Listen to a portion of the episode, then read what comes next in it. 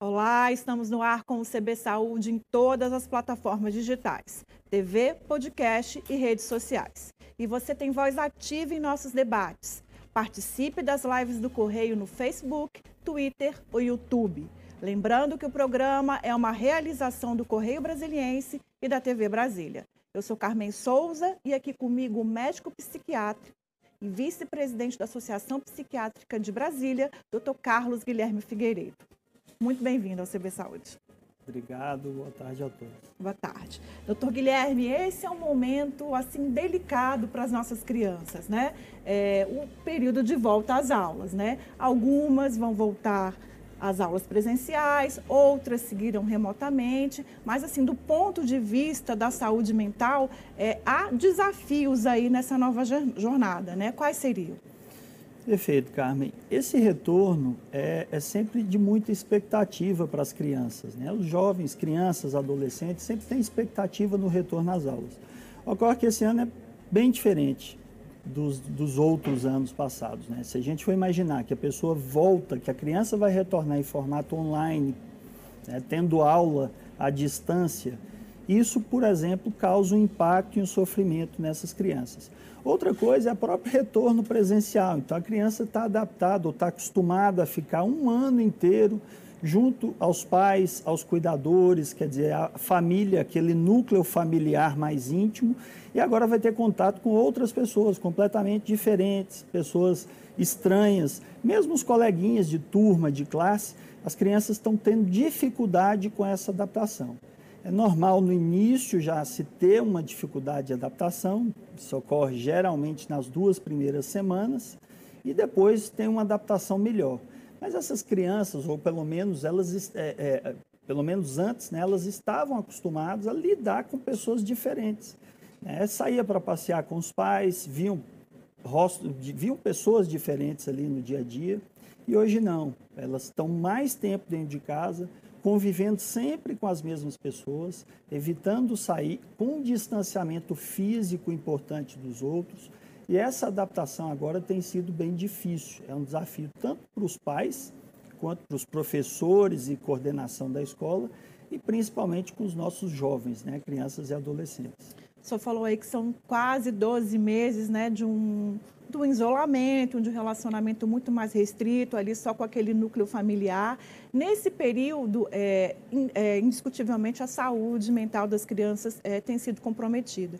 Quais são os principais problemas que têm chegado aos consultórios?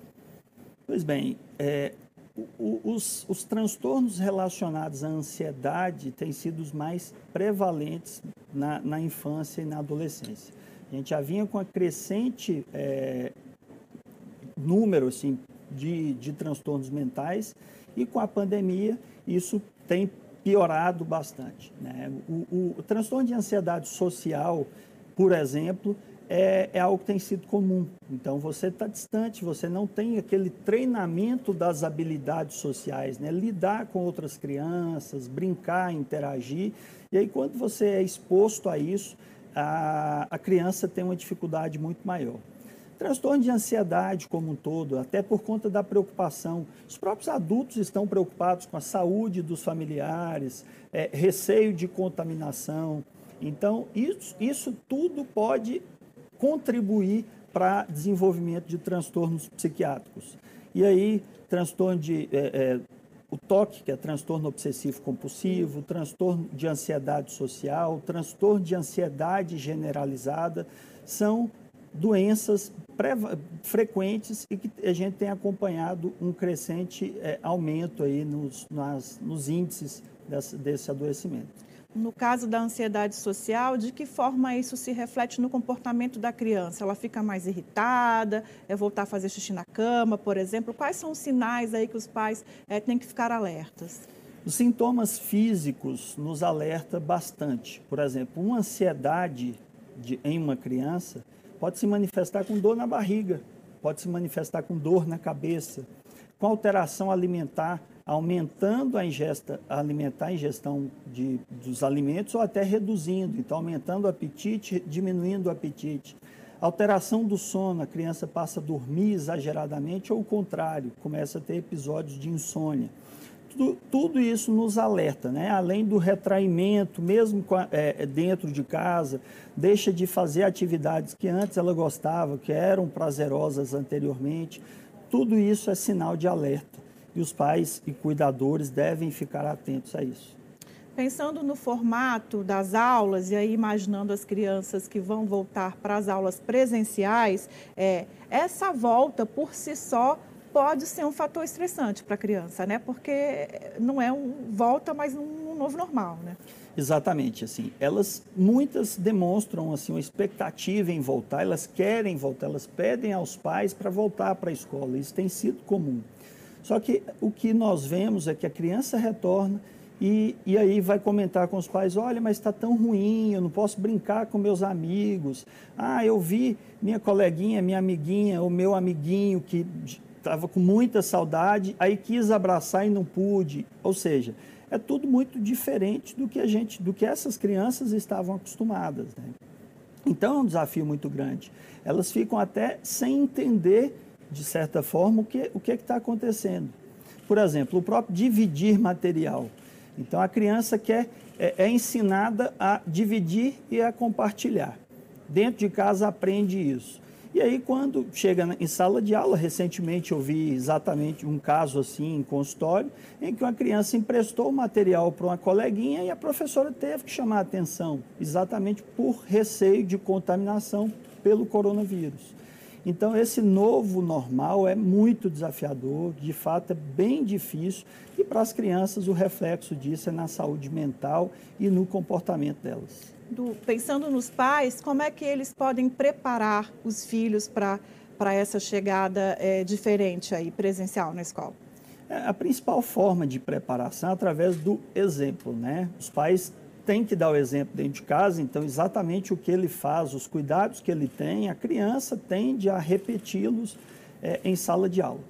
Então tem que é, conversar, tem que falar abertamente, mas usando um linguajar, usando uma linguagem que seja acessível para essa criança fazer de forma lúdica, através de brincadeiras. Brincar, por exemplo, que está dentro da sala de aula, que está dando aula, ou, ou, o pai, os pais é, se colocam como professores ou como alunos, como colegas, e aí faz uma dinâmica ali através da brincadeira e vai ensinando essas regras é, que são essenciais agora para evitar contágio, contaminação pelo, pela Covid-19. Por exemplo, o distanciamento, essa coisa que o senhor disse há pouco de emprestar o, o, material escolar, são, são situações aí que os pais podem simular em casa. É Exatamente. Isso? Os pais devem simular isso e fazer de forma lúdica, né? brincando, através da.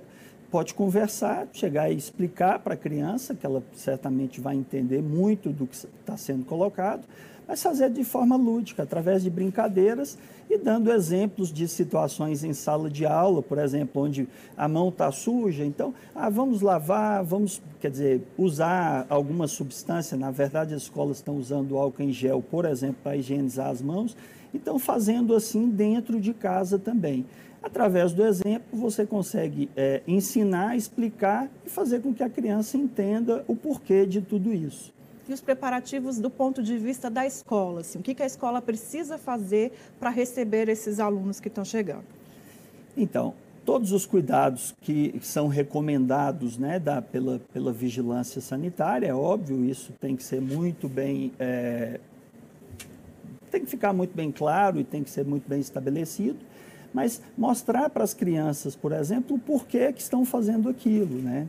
É, chamar a atenção de uma criança que está compartilhando um objeto, por exemplo, pode despertar nessa criança, poxa, mas meus pais me pedem para compartilhar é, compartilhar as coisas, dividir o alimento, por exemplo. não posso mais, né? Eu chego na escola e me falam que não pode. Então tem que ser colocado tudo isso, discutido e explicado para a criança, para o jovem, para o adolescente o porquê desse distanciamento que na verdade não é um distanciamento social, é um distanciamento físico. Né? Então eu posso interagir com um colega da forma como a gente está fazendo aqui. Nós estamos interagindo, conversando, discutindo diferentes temas, no entanto, evitando contato próximo, evitando contato físico, exatamente como forma de prevenir é, a Covid-19. É, eu fico imaginando se nesse, nesse, nesse retorno, e aí, independentemente se presencialmente ou se remotamente, é esperado que as crianças tenham algumas dificuldades de aprendizagem. E se sim, é, quando isso é normal, porque faz parte realmente desse momento diferenciado que a gente está vivendo, ou, e quando é que pais e professores precisam ficar alertas com relação a essas dificuldades? Perfeito. É uma dúvida que nós pais sempre temos, né? Então, assim, quando a dificuldade vai além de um, um, único ambiente, por exemplo, a dificuldade não é apenas na escola. Eu tenho dificuldade de aprendizado, ou de atenção, ou de comportamento. É, quando eu estou na escola, pode ser ainda que à distância, né? quando eu estou em, em aula, ainda que aula online. Eu tenho essa dificuldade também durante brincadeiras ou quando eu estou me alimentando, almoçando ou jantando ali com a família. Então você começa a perceber que a dificuldade vai além do ambiente escolar. É, algo que tem sido muito relatado, muito comum, é porque essas crianças estão mais em telas, elas estão mais expostas a eletrônicos. E os pais ficaram mais flexíveis, todos os cuidadores ficaram mais flexíveis até por, por toda a situação. Né? Você não sai para brincar, não vai para o parquinho, não tem contato é, com os coleguinhas. Então, todo mundo acabou flexibilizando esse acesso a telas. Ocorre que durante a aula, uma aula online, muitos é, desses jovens, tanto criança quanto adolescentes, simplesmente conectam, na, conectam a, a aula é, para receber presença e vão jogar vão usar outros sites de entretenimento, entrar em redes sociais. E além do tempo maior de é, exposição a telas, essas crianças estão expostas aos riscos que se tem no mundo virtual, sem que os pais tenham conhecimento. Até porque esse controle também foi perdido. Além de ter flexibilizado o tempo, muitos pais distanciaram, já não controlam mais o que os filhos estão acessando. Quais são os vídeos que estão assistindo? O né? que está compartilhando. Né? Falando em riscos também, tem alguns estudos que, que já relacionam esse uso exagerado das telas com o desenvolvimento da ansiedade, de transtorno de ansiedade. De que forma que isso daria? Nós temos diferentes mecanismos. É claro que isso é, ainda, ainda são, são hipóteses para explicar o aumento de, de, desses adoecimentos. Mas, assim, o tempo de tela reduz a atividade física. Então a pessoa está exposta mais tempo em tela e ela fica fisicamente menos ativa. Então leva a sedentarismo. A mesma coisa com a alimentação. Essas crianças ou passam, jovens e os adultos também, né? Eles passam muito tempo em telas, acabam não se alimentando, então fazem longos períodos em jejum e depois comem em grande quantidade, normalmente alimentos não saudáveis ou pouco saudáveis. Então, tudo isso influencia, contribui para o desenvolvimento de, de doenças das mais diversas. E um dos pontos principais é até a, a qualidade do sono, porque você reduz a qualidade de sono de acordo com. com é, é inversamente proporcional à qualidade do sono com o tempo de exposição à tela. Você prejudica o sono à medida que você fica mais exposto a, a, a telas, a eletrônicos de maneira geral. Ok, o senhor falou um pouco de, do sedentarismo. Coincidentemente, a Unifesp divulgou os resultados de um estudo essa semana que mostra o quanto que a pandemia tem afetado né, na prática de exercícios físicos em crianças. É, eles estão estudando desde março crianças com até 13 anos e o estudo mostra que no primeiro mês, comparando o primeiro mês de, sedentari de, de pandemia, é, a, naquele primeiro mês, antes desse primeiro mês, as, as crianças, 67% das crianças praticavam atividade física pelo menos duas vezes na semana. O número caiu para 9,7% no primeiro mês de isolamento. Imagino que talvez até é, é, tenha caído ainda mais ao longo desse período. De que forma né, a falta de exercício físico, de que forma o sedentarismo pode afetar a saúde mental das crianças? Influencia em diversos aspectos da saúde, tanto física quanto mental. Então, atividade física, com atividade física, você consegue prevenir quadros psiquiátricos, incluindo depressão e ansiedade, que são os mais comuns. E essas crianças não estão é, expostas à atividade física, elas estão dentro de casa, com mais tempo em telas, E essas pesquisas, na verdade, são bem anteriores à pandemia, porque já se percebia que a criança fora da escola, ela ficava mais sedentária. Mas não é fora da escola porque não estava estudando. Simplesmente finais de semana, feriado, férias. Então, as crianças, quando estão de férias, elas, elas tendem a ficar menos ativa fisicamente, tende a se alimentar de forma inadequada a não ter horário de sono ou padrão de sono irregular, padrão de sono ruim. Tudo isso são fatores que, somados a uma predisposição genética, por exemplo, pode desencadear a, um quadro psiquiátrico. Lembrando que 50% dos quadros psiquiátricos, eles começam até os 14 anos de idade. 80% dos quadros psiquiátricos iniciam antes dos 25 anos de idade. Então, não é raro que uma criança adoeça com sintomas, com um quadro depressivo ou com um transtorno ansioso. Né? Ah, o que acontece é que normalmente as pessoas procuram muito tardiamente, né? ou são levadas para tratamento anos depois do início do adoecimento. Mas essas pessoas iniciaram o quadro em sua maioria antes dos 25 anos. Ou seja, mudança de hábito na, na infância pode ter um papel aí significativo na saúde mental ao longo de, de toda a vida. Né? Ao longo de toda a vida. Essa é, é, mudanças de hábitos, né? inclusive alimentação saudável, adotar é, medidas comportamentais, inclusive rotina de, é, de sono, horário para dormir, horário para acordar, ter um número de horas suficiente para aquela criança, para o jovem, para o adolescente. Tudo isso aí contribui, além, é claro, da atividade física, atividade mental, inclusive a escola. Tudo isso aí contribui de maneira importante para a prevenção de quadros psiquiátricos, tanto na infância, adolescência ou na fase adulta. A gente pode dizer, então, que esse retorno às aulas, ainda que polêmico e ainda que eh, gere temor entre os adultos, pode ser bom do ponto de vista de saúde mental para as crianças? Com certeza é bom. É claro que nós temos que é, ter todos os cuidados, né, as medidas de distanciamento, tudo que é recomendado pela Organização Mundial de Saúde, por, pelos órgãos, enfim, sanitários é, do Brasil e órgãos internacionais, a gente tem que ter todos aqueles cuidados. Só que o retorno às aulas é fundamental porque você acaba perdendo muito tempo do desenvolvimento, no momento que é crucial para a vida do indivíduo e, ocorre uma grande perda do capital mental, que é a maior riqueza do país, a maior riqueza do, do indivíduo é o capital mental que é se desenvolver de maneira adequada, ter capacidade de aprender, lidar com adversidades. Infelizmente, esse período de pandemia, de distanciamento social, distanciamento físico, isolamento social, que não é o recomendado, né? O recomendado é o isolamento, é o distanciamento físico, mas tudo isso que ocorreu eh, ao longo aí dos últimos meses é, influencia de maneira importante na saúde mental de todo indivíduo, criança, adulto, adolescente, enfim.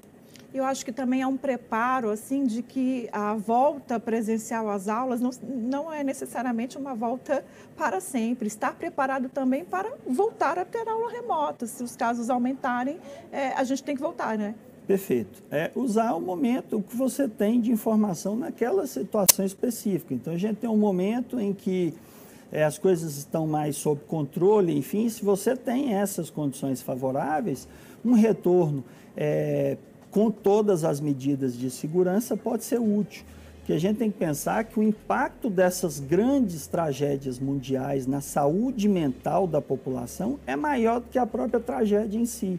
Nós temos os exemplos é, de, é, por exemplo, a epidemia de ebola, trouxe consequências gravíssimas para a população, mas principalmente após, no, é, no pós-epidemia. Né? Então, a consequência para a saúde mental desses indivíduos é gigantesca. A, a saúde prazo, mental a longo é prazo maior, né? é muito maior do que a própria tragédia em si. A gente vai fazer um pequeno intervalo e voltamos daqui a pouquinho.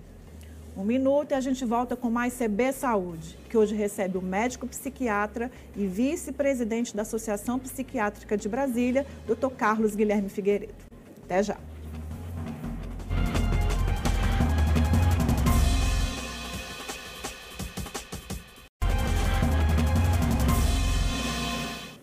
A gente volta com o segundo bloco do CB Saúde, que hoje recebe o médico psiquiatra e vice-presidente da Associação Psiquiátrica de Brasília, Dr. Carlos Guilherme Figueiredo.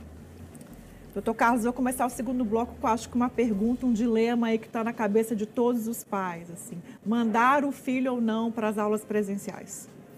Essa é uma decisão bem difícil, né? A gente tem que levar em consideração todo o contexto daquela família. Tem pessoas de risco dentro da casa, é, a criança vai ter contato com, com pessoas mais velhas, por exemplo, ou quem tem comorbidades que poderiam levar, quem tem alguma doença que poderia levar a quadros mais graves de, de Covid-19. Então, tudo isso deve ser levado em consideração. Mas levar em consideração também a situação da criança. Se você percebe que aquela criança teve um impacto importante por conta de tudo que aconteceu, distanciamento escolar, houve queda do rendimento é, escolar daquele jovem, né? Ela, o aprendizado está sendo muito ruim, é, o que nós colocamos em relação a telas, né? Você é, é, estimulado a ficar em tela, até porque você sua aula vai ser online, vai ser de forma remota. E aquela criança está entrando em outros, é, não está acompanhando a aula, está jogando ou está entrando em redes sociais ou exposta a situações até de, de perigo na internet. Então, tudo isso deve ser levado em consideração para decidir se a criança volta presencialmente ou se continua no ensino remoto à distância. Considerar a vontade do, do, filho é importante também, né? Digo isso porque já há casos de pais que não querem que os filhos voltem às aulas presenciais, mas que os filhos estão pressionando para voltar. É, é, o, a vontade deles também precisa ser considerada de alguma forma. Né? Isso é importantíssimo, assim, deve ser discutido e a família colocar quais são é, as ideias favoráveis e quais são as contras, as ideias contras. Então, a partir dali, tomar-se uma decisão. Não deixar prevalecer a, a ideia ou é, a decisão do adulto, do cuidador, e tentar sempre respeitar a, a, a, escolha da criança ou do adolescente. Tentar, na medida do possível, respeitar essa decisão. Mas, através de um bom diálogo, colocando quais são é, o que, que é favorável, o que, que é contra aquele retorno, é, é, é, com certeza é o melhor caminho para a gente tomar essa decisão, retorno presencial ou à distância. Um outro ponto e um outro dilema que eu acho que vai acabar acontecendo ao longo desse retorno é a possibilidade de um coleguinha ser infectado, um professor ou outro funcionário da escola é, né, ter Covid-19 e que isso pode ter um impacto, obviamente, na saúde mental da, da, dos filhos, das crianças. Né? Como agir nessa situação? tem que colocar a situação para a criança, para que ela entenda. Falar de maneira clara, franca, mas de, é, de forma acessível para a criança. Dizer que existe esse risco de adoecimento, que alguém pode se afastar da escola por conta disso. Então, algumas mudanças podem ser necessárias aí, é, inclusive as aulas voltarem a ser em formato só online, né, à distância. Então, isso tem que ser explicado, porque a gente tem que trabalhar com o que nós temos naquele momento. Então, se tem uma situação mais controlada, existe a possibilidade de um retorno às aulas presenciais, perfeito. E a família decidiu, em conjunto com a criança ou adolescente, que a melhor opção é retornar, isso é ótimo. Só que tem que saber que existe a possibilidade de suspensão ou de alguém se afastar, da professora precisar ser substituída por conta até do adoecimento por Covid-19, para que aquela criança esteja preparada para essas situações que venham acontecer. E se a criança for infectada? Né? Como lidar com isso, é, em, com uma criança com uma doença que está muito ligada né, à hospitalização, a mortes, a todas essas mudanças aí que abateram né, a família dela, é, a criança infectada, como isso pode ser passado para ela, como isso deve ser passado para ela? É, é, não podemos minimizar os problemas decorrentes do adoecimento, também não precisamos é, tornar uma catástrofe, né, no sentido, na hora de colocar isso para a criança, nesse aspecto que eu estou querendo colocar. Então, assim, você tem que falar de maneira direta, mas trazer boas informações também. por exemplo, que criança se recupera fácil, muito mais fácil, a estatística é essa, né? que as crianças têm muito men menos chance de complicações. Então, em geral, as crianças até é, podem se contaminar, mas passarem completamente assintomáticas ou ter sintomas leves num quadro de Covid. Então, colocar essa situação para a criança ajuda a tranquilizá-la e mostrar os dados, por exemplo, das pessoas que nós temos recuperados, dos quadros que nós temos de milhares e milhares de pessoas que foram recuper, que estão recuperadas, apesar de terem tido a, a doença. E quanto menor a pressão psicológica, é melhor, né? Eu digo isso porque, assim, é, é muito comum a gente ouvir das crianças, é uma frase que eu acho que é fortíssima, que é assim, eu perdi o ano, né? Que tem uma sensação é, de que perdeu o ano passado, perdi o ano no ponto de vista da escola, né? Sim. De que estou reprovado, estou atrasado, né? É. É, esse retorno também pode ser uma possibilidade de quebrar essas verdades absolutas, né? Exatamente, e mostrar que é o mundo inteiro passando por essa situação. Então, crianças em outros países também estiveram fora da escola, foram afastadas. É, tem também os prejuízos por conta da, de matérias que deixaram de ser dadas, enfim, o contato, convívio social. Então, não é só não é só aquela criança nessa situação, o mundo inteiro está nessa mesma situação e não foi um ano perdido. A gente tem que olhar os pontos positivos, os aspectos positivos, inclusive o fato de ter conseguido é, se manter bem ao longo desse período, né?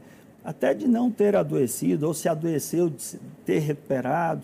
Então, tentar mostrar esses aspectos positivos também é sempre muito importante para a saúde mental dos pais, dos adultos e das crianças. O senhor falou dos pais, é, é, e a minha, pergunta, minha próxima pergunta é como é que eles podem estar envolvidos é, no compromisso de manter a escola segura?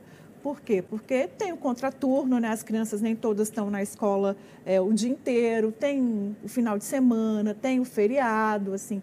Quais cuidados os pais podem tomar para que a escola fique segura quando o filho está transitando nesse ambiente? A gente tem que pensar sempre no outro, né? É, todas as medidas de segurança, as medidas sanitárias que são recomendadas, não é só cobrar isso da escola. Você tem que fazer dentro de casa nós falamos, as crianças aprendem através do modelo, através do exemplo. Então, se você der o exemplo, aquela criança vai manter aquele comportamento dentro de sala de aula. A mesma coisa é, com, com outras situações do dia a dia.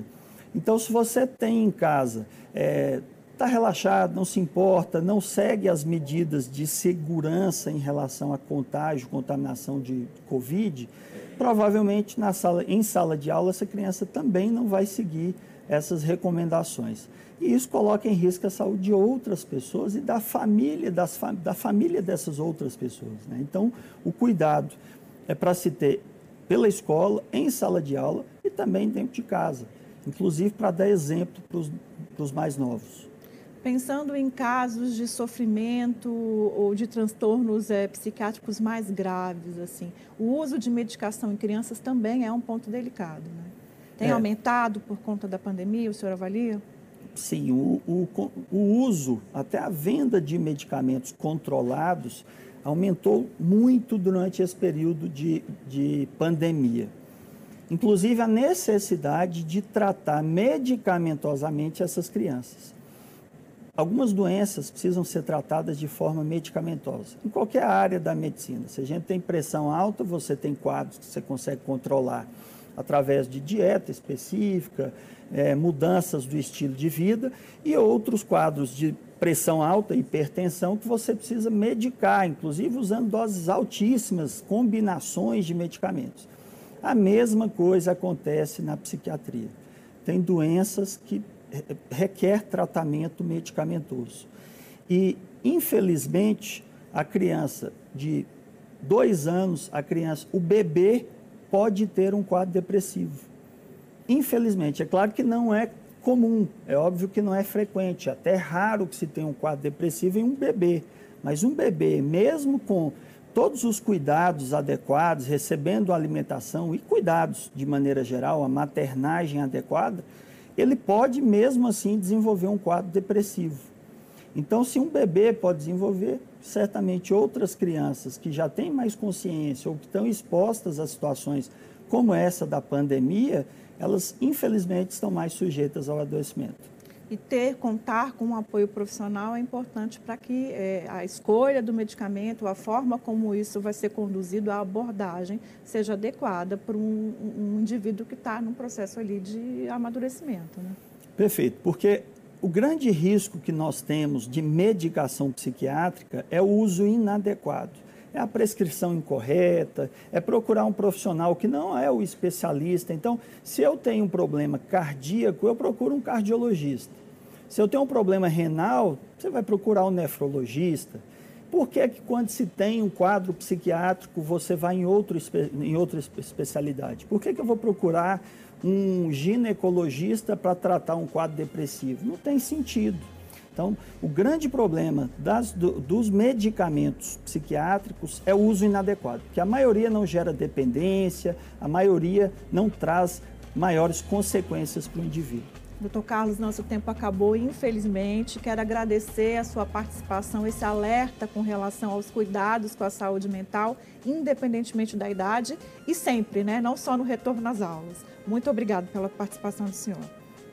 Eu que agradeço a oportunidade de falar do tema e tentar contribuir para combater o estigma contra as pessoas que padecem de algum mal psiquiátrico. Obrigada. Muito obrigada também a você que nos acompanhou em mais uma edição do CB Saúde. A gente fica por aqui. Fique bem. Até a próxima.